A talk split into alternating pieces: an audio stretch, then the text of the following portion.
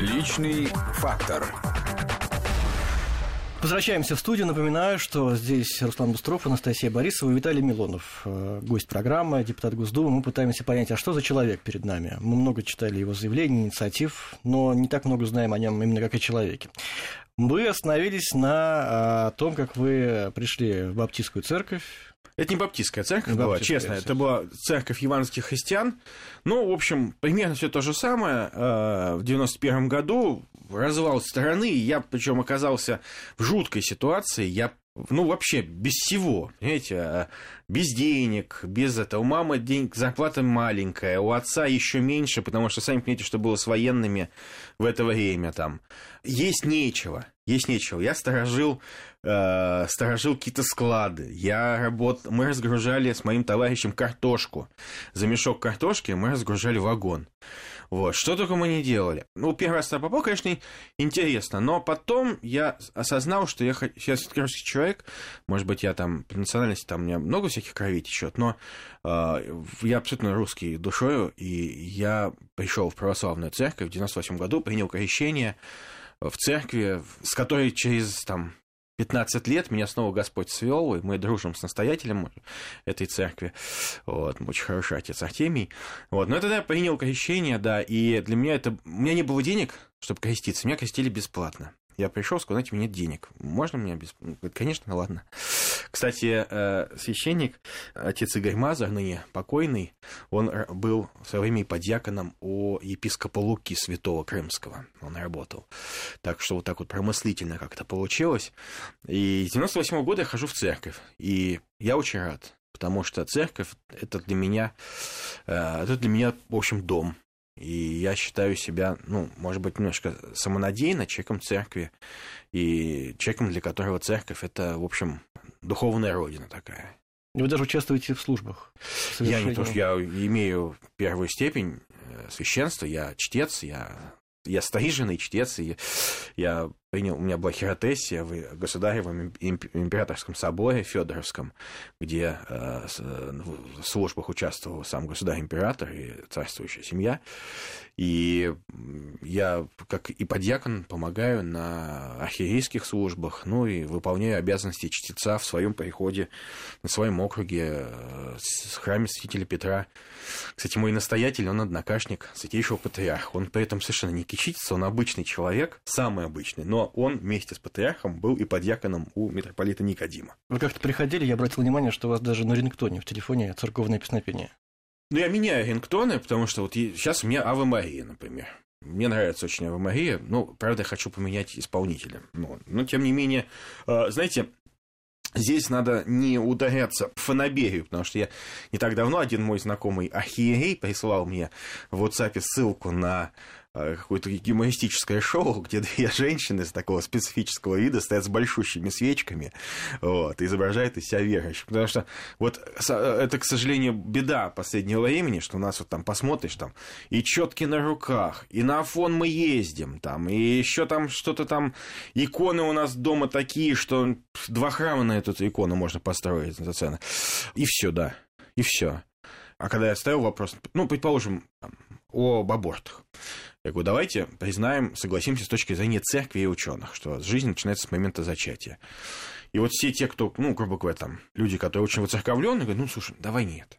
Давай это мы оставим, вот давай, вот, соответственно, знаете, как в старом анекдоте, так сказать, вот сейчас мы э, шта, э, ни штаны не наденем, ни крестик не снимем, понимаете? Ну вот получается, нельзя быть, нельзя называть себя христианином и обманывать Бога, потому что в Священном Писании сказано, если ты пошел за ним, то ты обязан идти. Нет ничего страшнее, чем не идти за ним, вот, чем а, пообещать и не пойти. Вот тот, кто не пообещал пойти, но сам пытается какие-то шаги действовать, делать в сторону каких-то хороших вещей, вот ему Бог больше даст, чем тем, кто на себя там накладывает крестные знамения, герой там супер каких-то служб пафосных, но в жизни его э, реальные дела совершенно не связаны с э, теми ценностями, которые есть в христианстве. Ну, политика ведь такое довольно скользкое дело. Вот совмещать политику и служение Бога, это вообще как это можно, с вашей точки зрения? Как вам это удается? Знаете, очень скользким субстанцией были креветки и кальмары для Петра,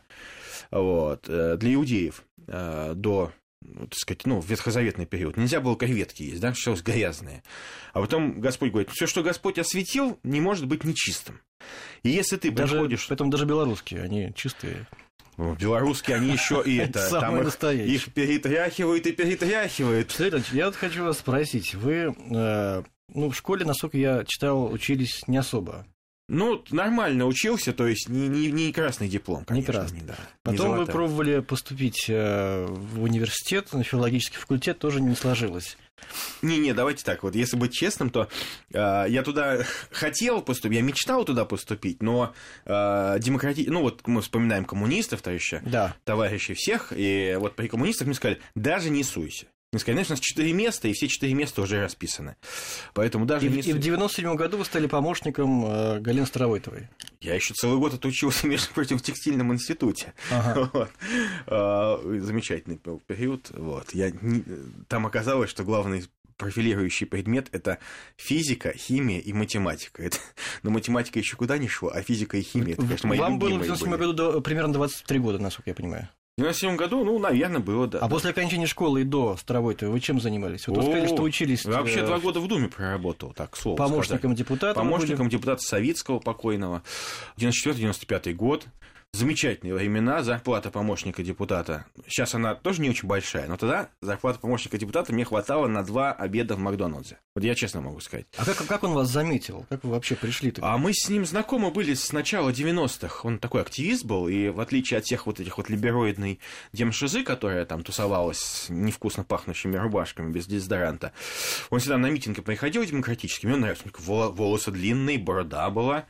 И он выходил, говорит, ну все, братья, давайте помолимся. И очень нас читал. Думаю, вот классный мужик вообще. Все там и там орут, там салье какая-то орет, еще там какие-то сумасшедшие. А он выходит и очень нас читает. А, мне он очень понравился. Мы с ним подружились, и он сказал, когда он стал депутатом Госдумы, он выиграл выборы, я ему печатал все листовки по ночам, потому что днем я печатал их официально для избирательного объединения одного, а ночью я халтурил. И, честно сказать, он мне заплатил 50 долларов тогда. И я ему все избирательные кампании печатал листовки по ночам, потому что для меня 50 долларов было, ну, поверьте, это громадная сумма, я купил себе ботинки. Но потом трагически погиб, его убили, да. и вы стали помощником Старовойтовой. Я... После этого был период, когда мы, в общем, то, что было, все раз, развалилось, нас отовсюду выгнали, а я возглавлял молодежную организацию христианских демократов, и нас выгнали наши старшие братья, потому что мы были слишком активные, наверное мы, в общем, оказались там с нашими компьютером, с одним компьютером, с видеомагнитофоном, кучей плакатов, там, э, «Долой Тамбовскую преступную группировку из Смольного», ну, такие вот плакаты, ну, совсем не радикальные.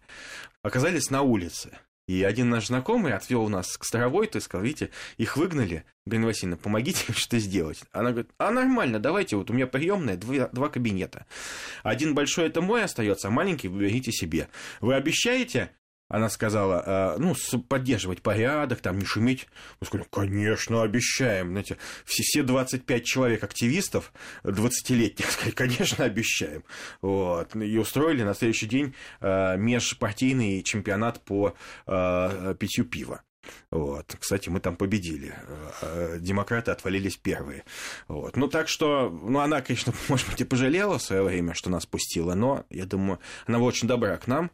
И и я честно могу сказать, что те люди, которые сейчас пытаются спекулировать на ее имени, там говорят, вот, подходит ко мне какой-нибудь тут местный ваш московский, этот шибзик, которого я помню совершенно в неприглядных видах, и говорит, вот, старовой того бы тебя стеснялась, она бы тебя прокляла, там, знаете. А я ж помню, как они там сидели, просили меня тексты переводить, там, заявки на гранты. Я не буду называть их имена, это богом судья. Цену их, их я прекрасно знаю.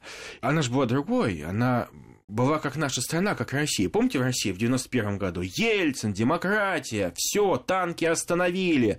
Замечательно. Потом 93 год. 93 год. Вот сейчас говорят, вот расстрел парламента, а большинство было за расстрел парламента. Давайте будем честны. В 93 году был референдум известный, да-да, нет, да, Так назывался. вы думаете, что она гордилась бы вами сейчас? Не, не, нет, а, знаете, вот это думать может только сумасшедший, потому что, ну, она, она умерла.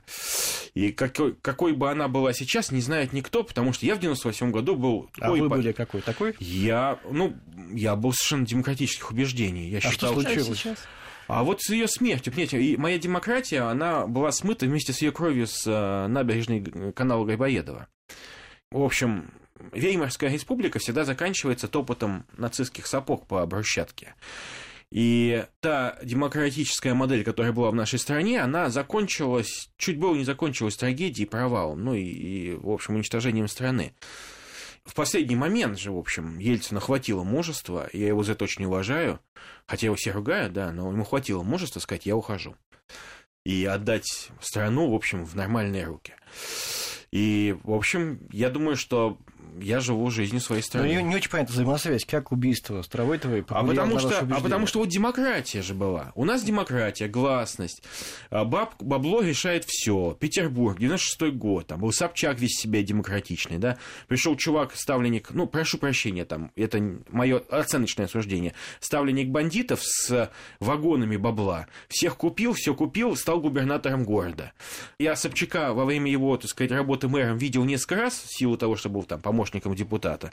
А после того, как он перестал быть мэром, я к нему пришел просто в гости. Он сидел там в здании ЮНЕСКо. Я к нему пришел и увидел человека, вот который раньше был монстром, а теперь он сидит раздавленный, и на него все эти вот стрелы, все эти палки в него летят, камни. И я этого человека тогда, вот я ему сказал, Анатолий Александрович, знаете, я обещаю, что те люди, которые несправедливы к вам, мы против них будем бороться. И пока губернатор Яковлев был в городе, я против него боролся. Сейчас мы прервемся, сделаем еще одну паузу, вернемся в студию. Личный фактор.